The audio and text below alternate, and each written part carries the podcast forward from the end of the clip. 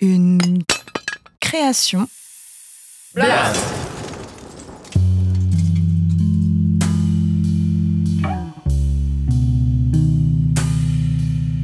Seul comme toi, un podcast de Loulou Robert réalisé par Vincent Deck.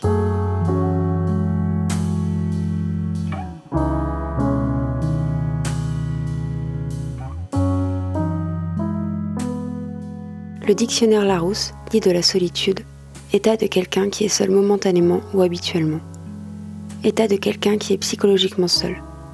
De seul, il dit, qui se trouve sans compagnie, séparé des autres. Qui a peu de relations avec d'autres personnes. Être seul, seul au monde.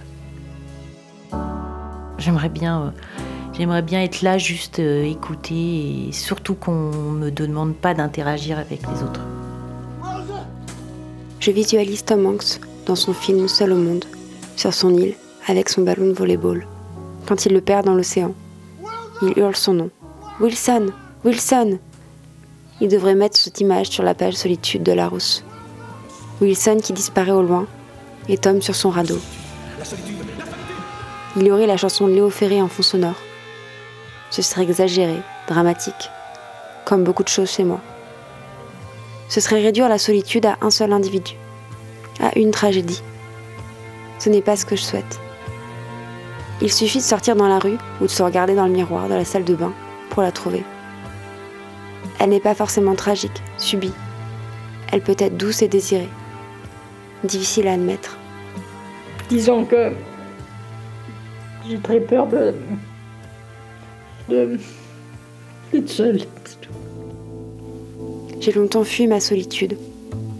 Je l'associe au vide et j'avais peur du vide. Être seule me terrifiait. Je me suis acharnée sur mon corps. La solitude était à l'intérieur. Je vivais dans les bistrots. J'écoutais de la musique fort, en boucle. À un moment, je me suis mise à écrire. C'est là que les choses se sont calmées. J'avais trouvé le moyen de cohabiter, de sublimer. J'ai plus l'impression de servir à rien. Le soir, tu craques, hein, c'est tout.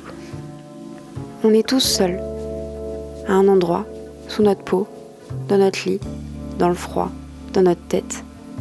Longtemps, ça m'a tué.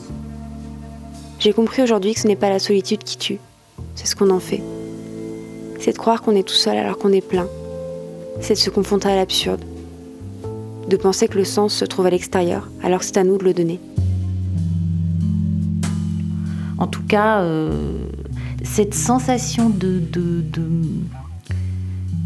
d'être morte, c'est quelque chose, j'ai l'impression que j'ai toujours eu. L'idée de ce podcast, de ces portraits, ce n'est pas d'étudier la solitude.